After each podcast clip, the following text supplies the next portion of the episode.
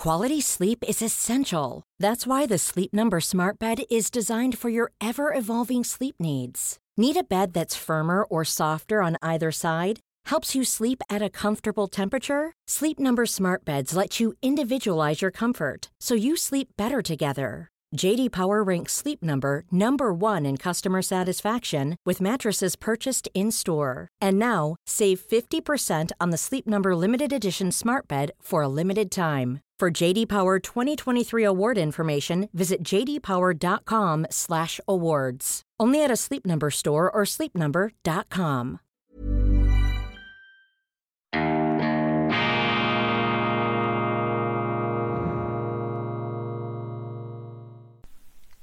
Grüezi miteinander, ganz herzlich willkommen, meine sehr verehrten Damen und Herren, aus nah und fern bei Weltwoche Daily die andere Sicht, unabhängig, kritisch, tiefenentspannt und verlässlich gut gelaunt. Dies ist die internationale Ausgabe, jetzt wieder gesendet aus dem unverwüstlichen Institut für fortgeschrittene Gegenwartskunde am Dienstag, dem 15. November 2022. Ich bin zurück aus Japan, ich bin zurück aus Todd Nauberg von Martin Heideggers Philosophenhütte auf den Spuren des Seins, noch voller Eindrücke, Sinneswahrnehmungen und Gedanken und ich muss mich jetzt bemühen, diese Gedankenblitze einzufangen, bevor sie sich verflüchtigen. Japan, hochinteressant, Japan beeindruckend, weil dieses Japan ist eben nicht so verwahrlost und versifft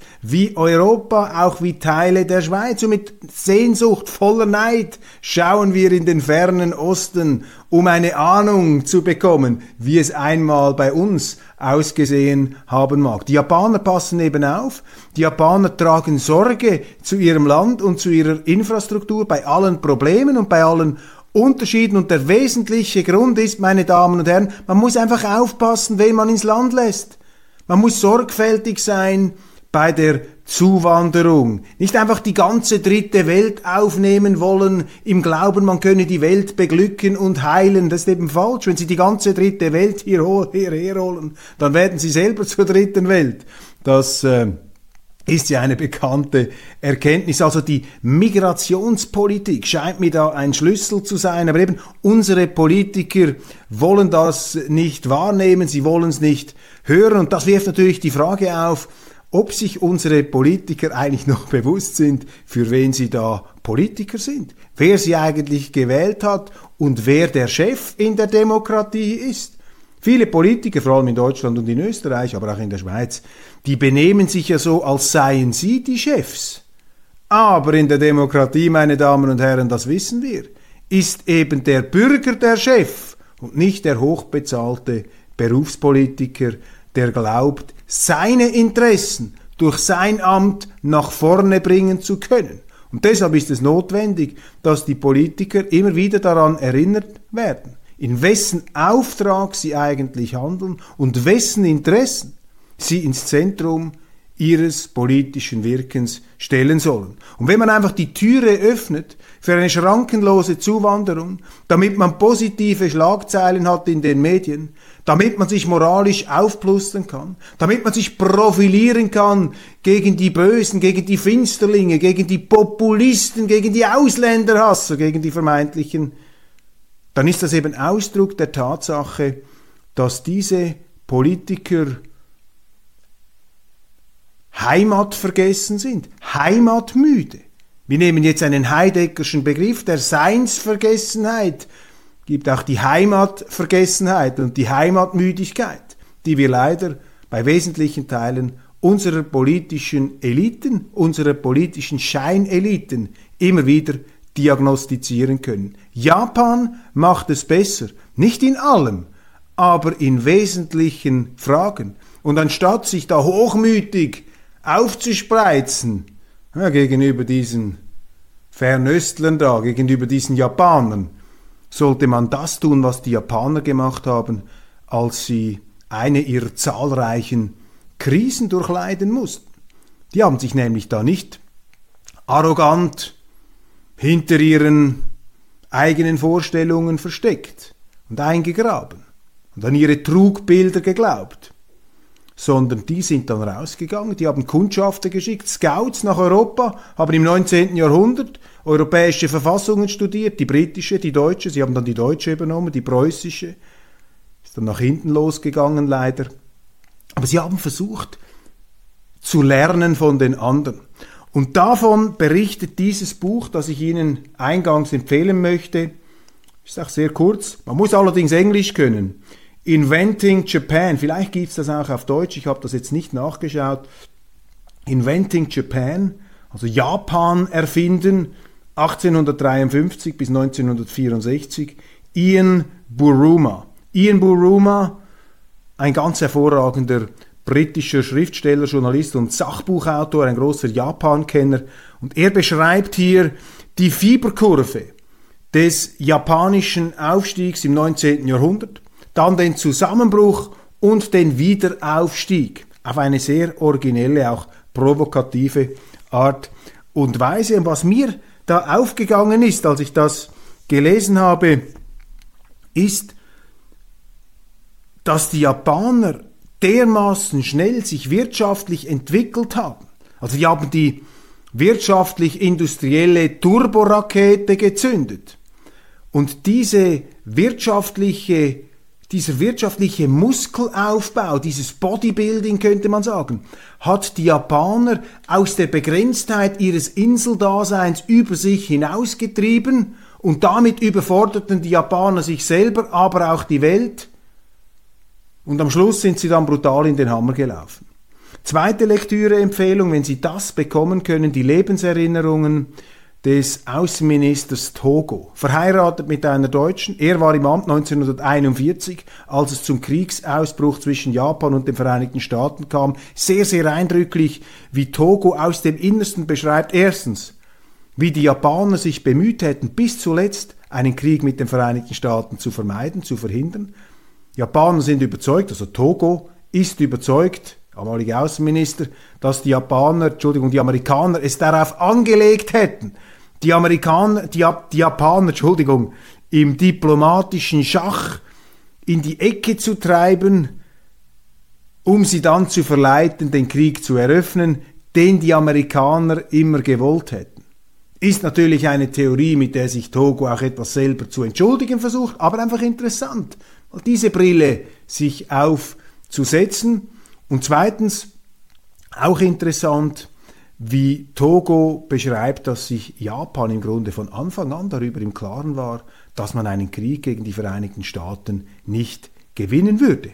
Aber drittens, Hybris und Selbstüberschätzung der militärischen Kreise, die ziemlich unkontrolliert frei handeln konnten, unter einem Kaiser, der sich da nur in abstrakten Metaphern ausdrückte und in Blumenbildern.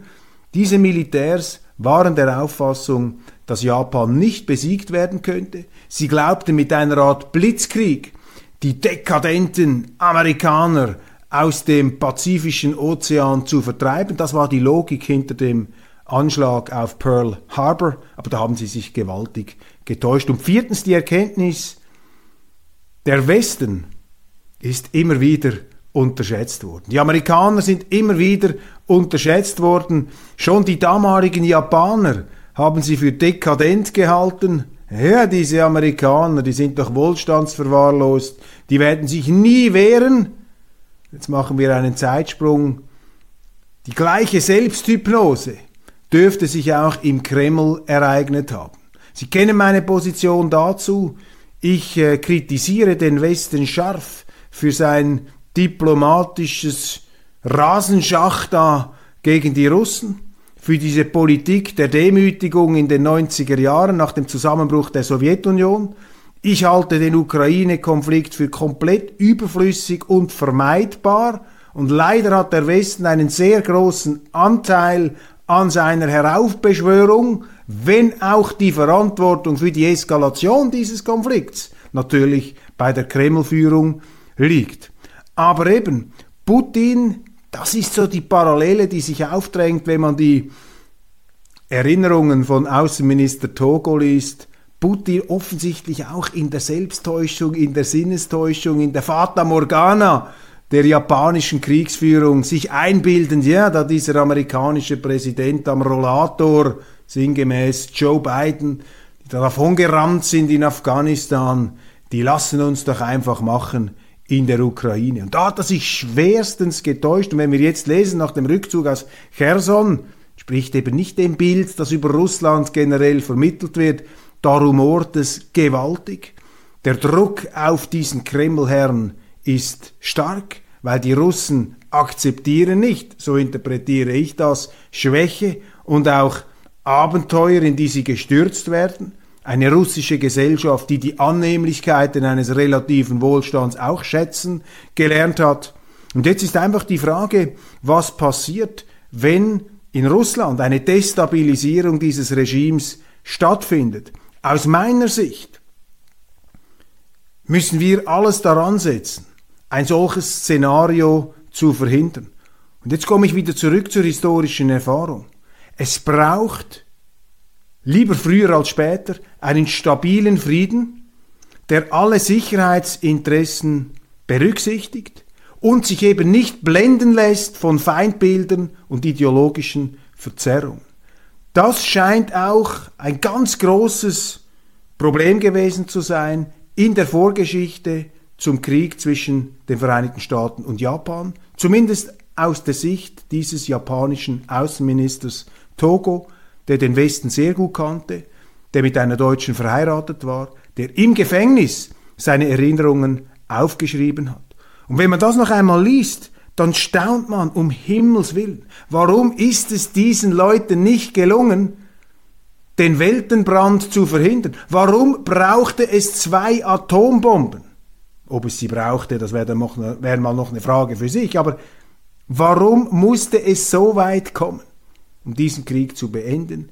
Wenn man die Lebenserinnerungen von Togo liest, kommt man zum Schluss, auch dies wäre zu verhindern gewesen. Also, wir lernen daraus, kein Hochmut, keine Feindbilder, Frieden lieber heute als morgen. Und ich bin dankbar, für jeden Tag, an dem dieser Krieg nicht eskaliert.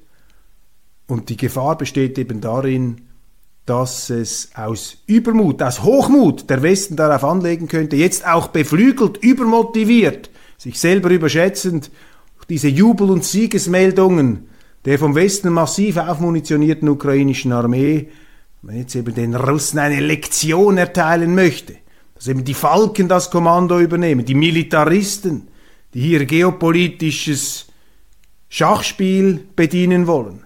Glaube, das ist der falsche Weg. Wir müssen zu einer Verständigung, zu einer gegenseitigen Rücksichtnahme und auch zu einer Anerkennung von legitimen Sicherheitsansprüchen kommen. Biden und Xi verurteilen Drohungen mit Atomwaffen, Treffen in Indonesien. Es war das erste persönliche Treffen seit Bidens Amtsantritt vor knapp zwei Jahren. In Indonesien hat er mit Chinas Staatschef Xi Jinping nicht nur über den Krieg in der Ukraine gesprochen, sondern auch über Taiwan. Treffen in Indonesien G20. Indonesien übrigens ein ganz bewundernswertes Land. Ich war noch nie dort.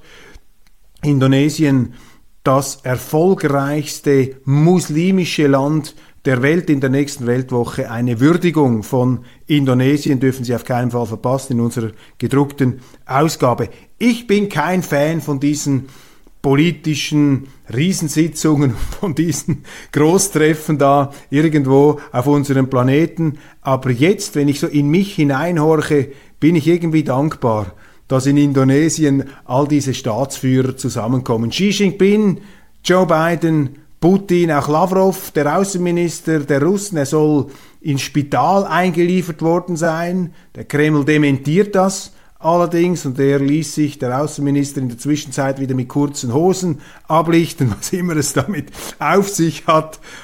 Das Gute ist, dass die miteinander reden. Und ich hoffe, dass man sich bewusst wird, in Indonesien, dass diese Welt zusammenarbeiten möchte, dass unsere Völker kriegsmüde sind, dass die historischen Erfahrungen, die man von traumatisierenden, auch geschichtlichen Abgründen mitgenommen hat, dass das sowohl die Russen, die Deutschen, die Chinesen, viele, alle motiviert, eben das Kriegsbeil zu begraben um wieder zu einer friedlichen Koexistenz zu finden. Friedliche Koexistenz, das ist das diplomatische Gebot der Stunde. Und ähm, wenn man da jetzt Bilder sieht, wie Xi Jinping und Joe Biden sich lächelnd die Hand schütteln. Sie werden jetzt sagen, Köppel ist total naiv. Ja, bin ich vielleicht auch. Aber für mich sind das positive Zeichen. Das sind für mich Symptome, sozusagen Klopfzeichen aus dem Unterbewusstsein der, äh, des kollektiven Denkens, des Weltbewusstseins, könnte man sagen, des Weltunterbewusstseins, die hier zum Ausdruck kommen, dass äh, es doch noch eine starke Sehnsucht gibt nach Zusammenarbeit und dass man sieht, Entschuldigung, der Haupttrend auf diesem Planeten. Das ist nicht der Krieg aller gegen alle, das ist nicht die ideologische Raserei, das ist nicht das Schwelgen in Feindbildern, sondern das ist die Zusammenarbeit und das setzt sich durch, das muss sich durchsetzen. Übrigens auch in Deutschland große Debatte über den Kanzler Scholz, soll man mit China geschäften oder nicht. Ja, was denn sonst? Was wollt ihr denn mit China machen? Wollt ihr China isolieren? Kauft nicht beim Chinesen. Keine Geschäfte mehr mit den Chinesen. Also wenn sich Deutschland auf der eigenen heimischen Scholle einbunkert, dann gute Nacht. Dann können Sie das vergessen. Können Sie einpacken. Dann werden Millionen von Arbeitsplätzen werden verloren gehen. Schon heute ist die Industrie entsetzt über Entwicklungen innerhalb der Bundesrepublik. Ich höre von führenden Unternehmern, die sagen, Deutschland, Europa ist faktisch im Prozess der Deindustrialisierung. So weit dürfen wir es nicht kommen lassen. Das möchte auch niemand. It's that time of the year. Your vacation is coming up.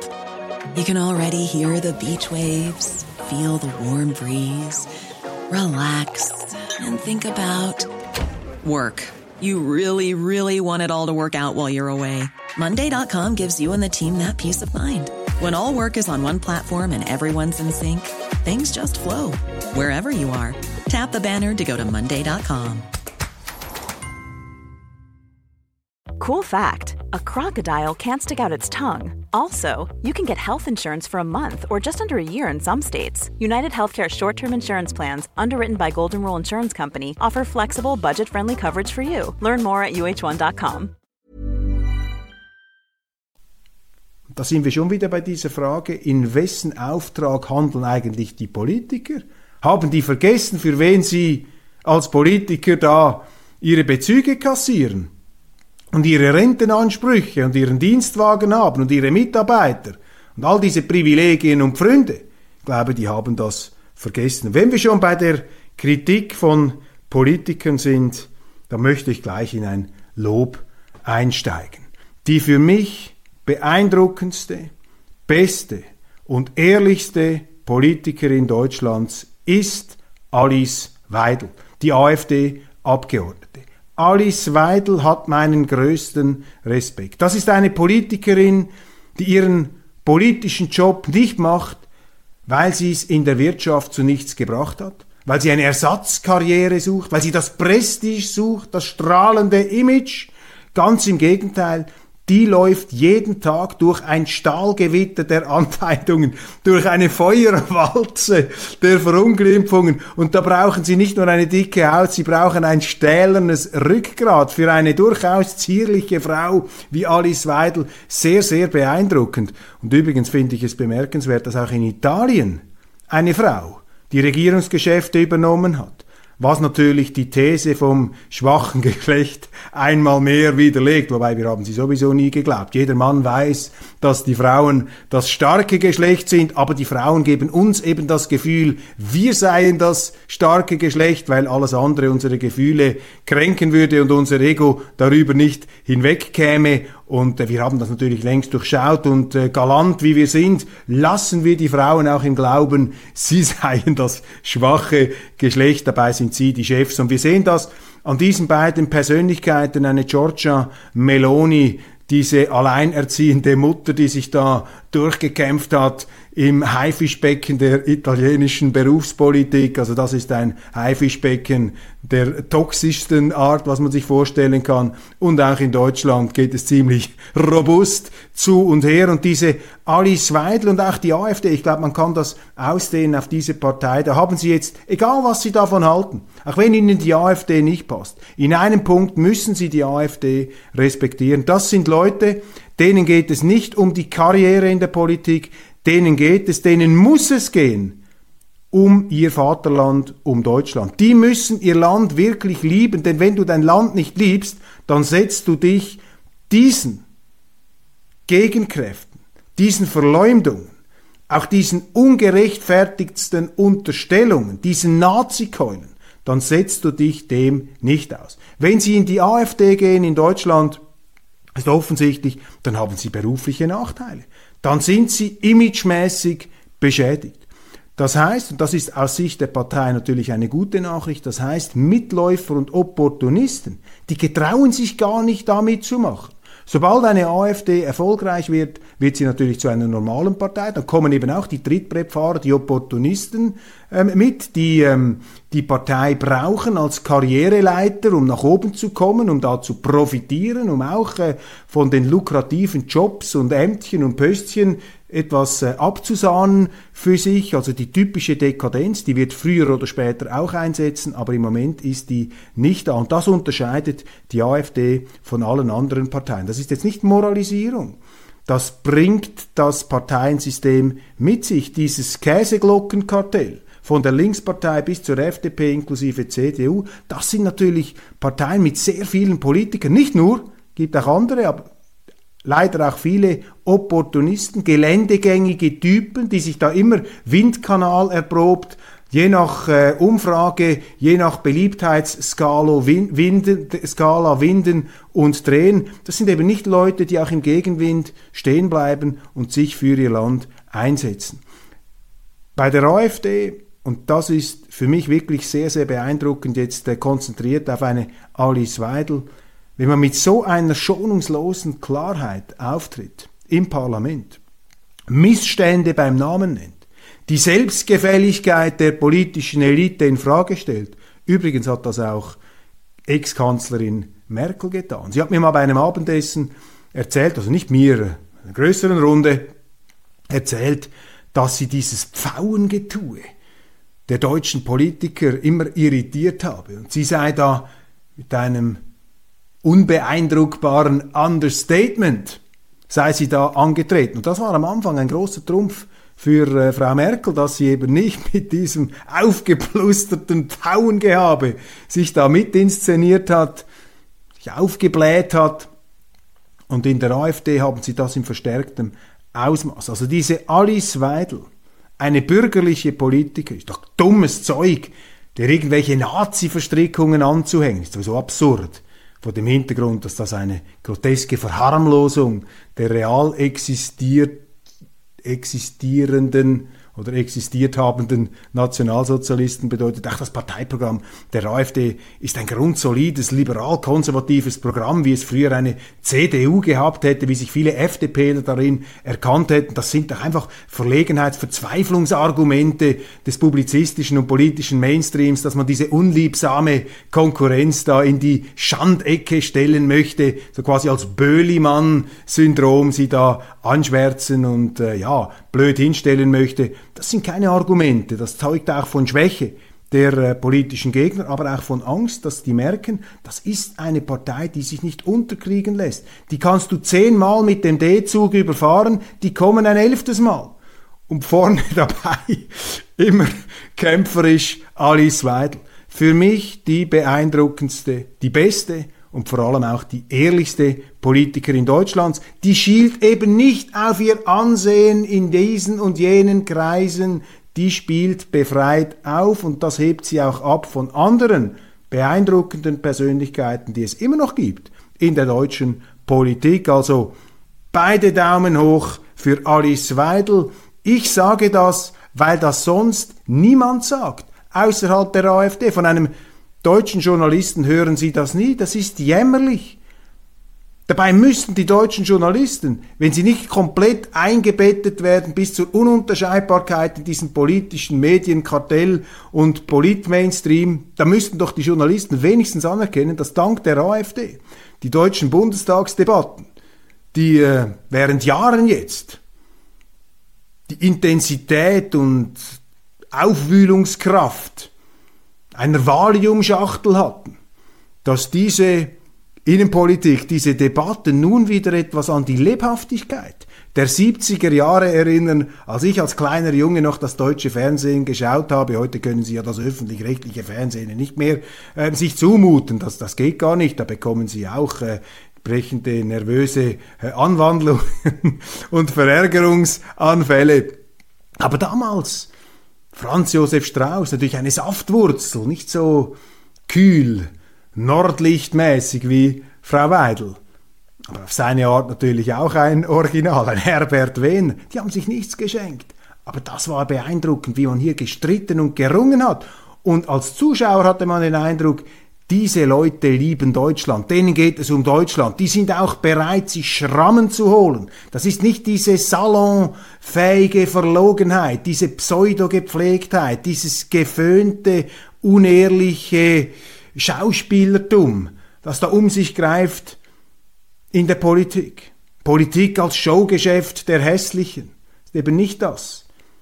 Bei der AfD, das beeindruckt mich, haben sie Persönlichkeiten, Leute, die auch bereit sind, durch den Dreck zu gehen, die bereit sind, sich anfeinden zu lassen, die bereit sind, sich mit allem Möglichen bewerfen zu lassen und das dann einfach wegstecken und weiter an der Sache argumentieren. Ob es einem passt oder nicht, beeindruckend. Die erstaunlichen Geschäfte des Heiko von der Leyen. Also dieses Impfdebakel in der Europäischen Union, das nimmt ja immer weitere Dimensionen an, dass äh, diese Geisterbahnfahrt, die geht da in immer neue Schreckenskammern. Jetzt lese ich in der Welt einen hochinteressanten Artikel, dass offensichtlich der Ehemann der EU-Kommissionspräsidentin Ursula von der Leyen, gegen die ja Ermittlungen laufen, wegen ihrer SMS an den Pfizer-Chef, dass ihr Ehemann Verwaltungsrat war einer Impffirma, einer Pharmafirma, auch in der RNA-Technologie zu Hause, die massiv kassiert hat EU-Subventionen für die Forschungsförderung. Also gravierende Interessenskonflikte stehen da im Raum, zumindest der Verdacht. Und für den Außenstehenden drängt sich ja der Eindruck geradezu auf, was ist in dieser EU los? Was ist das für ein dekadenter, verfilzter Haufen? Die Kommissionspräsidentin bestellt da in zehnfacher äh, Übermenge Impfstoffe von Pfizer, die nicht das bringen, was man den Leuten verspricht. Und auf der Grundlage dieser Lügen und falschen Versprechungen zieht man dann ein Corona-despotisches Aussperrungs- und Apartheidsregime auf. Gleichzeitig ist der Ehemann der Kommissionspräsidentin auch noch in einer Firma dabei, die EU-Subventionen kassiert. Also dieser Augiasstall, der muss einmal ausgemistet werden. Ich schlage vor, dass man sich da japanische Berater holt, japanische Raumpfleger, die schauen, dass da diese europäische Europäische Union wieder aufgeräumt wird. Dann eine Zuschrift von Alexander, einem philosophisch bewanderten Zuschauer, der äh, Stellung nimmt zu meinem kurzen Ausflug in die Seinstiefen des Martin Heidegger im Südschwarzwald. Hier übrigens noch einmal das Buch Sein und Zeit, ein philosophischer Knochen, an dem schon Generationen herumgenagt und sich auch einige verschluckt haben. Ein Standardwerk der Philosophiegeschichte des 20. Jahrhunderts übrigens. Wenn Sie die politische Biografie von Martin Heidegger interessiert, empfehle ich dieses Buch Thomas Rohkrämer Martin Heidegger eine politische Biografie. Nun also Alexander, er ähm, stimmt mir zu, man müsse differenziert auf Heidegger blicken, man könne da nicht einfach mit einfachen Schwarz- und Weißfolien operieren und vor allem er erwähnt etwas, was ich nicht erwähnt habe, nämlich dass Heidegger zwar zu Beginn der 30er Jahre die Nationalsozialisten als Ausdruck eines nationalen Erwachens begrüßte, dies nach Jahren des Chaos und der staatlichen Selbstauflösung, Wirtschaftskrise, die Kommunisten haben da noch hineingefunkt und hineingezündet und es stand ein Bürgerkrieg äh, am Horizont. Vor diesem Hintergrund war auch Heidegger froh, als Vertreter des konservativen Denkens könnte man sagen, dass jetzt endlich wieder ein klares Macht- und Gewaltmonopol in Deutschland ähm, am Ruder ist. Wir wollen das nicht mehr weiter kommentieren, aber, und da hat Alexander natürlich recht, Heidegger hat sich vom Beginn weg distanziert ähm, von der Rassenlehre, vom Biologismus der Nationalsozialisten. Da hat er nicht mitgemacht und das habe ich nicht erwähnt. Es ist noch wichtig, dass man äh, trotz allem hier differenziert hinblickt. Viele Schlagzeilen zu Zelensky und den Erfolgen in Cherson, Vertreibung der Russen. Ich erinnere daran, wir stehen jetzt vor einem ganz schwierigen Winter mit unabsehbaren Opfern. Der Krieg geht weiter und ich warne davor, das Ganze auf die leichte Schulter zu nehmen und für gewonnen ähm, hier schon ähm, auszurufen. Das ist nicht der Fall. Und mit jedem Tag, den dieser Krieg länger dauert, gibt es auch eine Eskalationsgefahr. Und die Frage auch der Zuwanderung. Sie kehren nicht zurück fragt äh, die FAZ, warum? Die meisten Ukrainer wollen so schnell wie möglich nach Hause, viele von ihnen werden trotzdem in Deutschland bleiben. Warum ist das so? Fragt die FAZ naiv. Ich kann es Ihnen sagen, warum. Weil die Politiker nichts dagegen unternehmen. Weil sie einfach die Hand in den Schoß legen und weil sie eben ihr eigenes Image nach vorne bringen. Wir dürfen doch da nicht einschreiten. Aber wissen Sie, die Zuwanderung der Ukrainer, das ist gar nicht das eigentliche Problem in Deutschland. Sie haben eine massiv explodierende Migrationszahl, illegale Migration über die Balkanroute. Da macht niemand etwas dagegen, und da sind wir wieder bei diesem Thema vom Anfang, in wessen Auftrag handeln eigentlich die Politiker? Handeln sie im Auftrag ihres eigenen Image, ihrer Pfründe, Schönwetterkapitäne? Und das ist eben der Gegensatz. Eine Alice Weidel, äh, die ich da gewürdigt habe, ist ein ganz anderer Politiker, Typus, die setzt sich eben für die Leute ein, die unter dem leiden müssen, die auch verunglimpft werden dann. Ja, unglaublich, ungeheuerlich von den Medien. Die, die das nicht wollen, in Deutschland. Die werden da als Ausländerhasser und ich weiß nicht, was weiß ich alles, äh, da heruntergeputzt. Fürchterlich.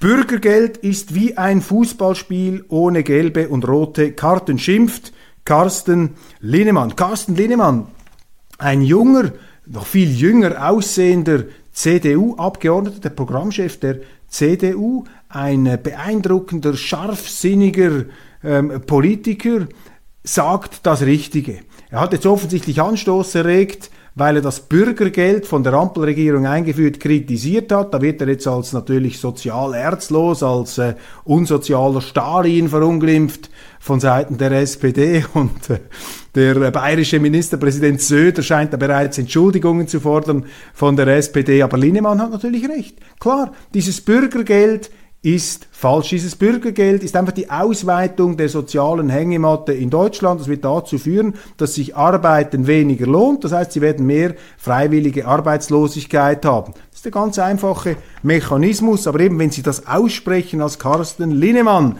dann sind Sie bereits ein ganz übler Geselle. Scholz, Habeck und zwei Perspektiven auf China. Ich lobe mir meinen Scholz relativ mit allen Einschränkungen, dass er sich einsetzt für eine einigermaßen noch pragmatische Politik. Und ich sage Ihnen, die deutsche Regierung handelt natürlich auch so, wie sie handelt, aufgrund von oppositionellen Regungen. Man hat vielleicht als AfDler manchmal das Gefühl, wir bewegen ja gar nichts, wir sind äh, unnütz, wir werden da nur angefeindet. Nein, nein die sind sich schon bewusst und die merken auch, wenn sie das ignorieren hier, wenn sie einfach Deutschland opfern und die Wirtschaft verschrotten, die Industrie zum Teufel gehen lassen, dann wird das natürlich äh, ihnen massiv schaden an den Wahlurnen. Was die Japaner können, in Deutschland zeichnet sich eine Neubewertung der Kernenergie ab. Jetzt Fukushima, großes Thema. Habe es in Japan gesehen, auch mit den Leuten gesprochen. Die Japaner sind ja wieder dabei, Kernkraftwerke zu bauen, ans Netz gehen zu lassen, weil sie auch gemerkt haben, ohne Strom geht's nicht, ohne Energie, ohne Energie ist Blackout, ist Game Over, das kann man nicht machen. Das sind also positive Zeichen und Deutschland bewegt sich doch. Sie wissen es, ich weigere mich hier in den Kulturpessimismus auszubrechen, aber das Positive, den Lichtblick des Tages, sozusagen den Orientierungsraster im erfreulichen Sinne, das ist diese Alice Weidel. Und ich weiß, es gibt da draußen viele, die sagen, um Himmels Willen, wie kann er das nur und wie kann er nur? Wir haben doch gedacht, er sei ein heimlicher FDPler und, äh, und anderes. Nein, man muss hier ganz objektiv urteilen. Ich bin Sportjournalist, ich habe die Leistungen immer unabhängig der Leibchenfarbe beurteilt. Ich werde das auch in Zukunft tun. Alice Weidel, beide Damen hoch. Anerkennung, Respekt für diese mutige Frau, für diese Frau mit Rückgrat, die, die für Deutschland kämpft, die für die Bürger kämpft, die für ihre Wähler kämpft. Und wenn man nichts mehr zu bieten hat, außer Verunglimpfungen, dann ist das eben ein Zeichen von Verzweiflung, von Schwäche. Man müsste ihr dann zumindest den Respekt eines vernünftigen Arguments entgegenstellen. Meine Damen und Herren, ich danke Ihnen für die Aufmerksamkeit.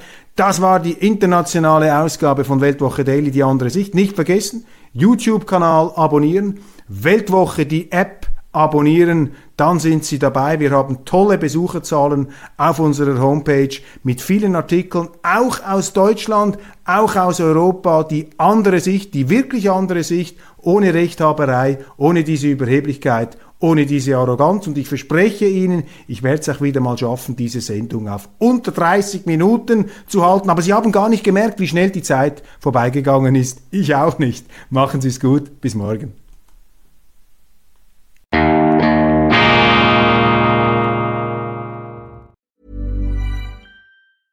Hey, folks, I'm Mark Marin from the WTF Podcast, and this episode is brought to you by Kleenex Ultra Soft Tissues your ally to help tackle your allergy symptoms this season. I love the change of seasons, but nobody loves pollen and all those other things floating in the air that make you sneeze during this nice weather. Kleenex Ultra Soft tissues are hypoallergenic and allergist approved. So fight back against watery eyes and runny noses without worrying about irritating your skin. For this allergy season, grab Kleenex and face allergies head on.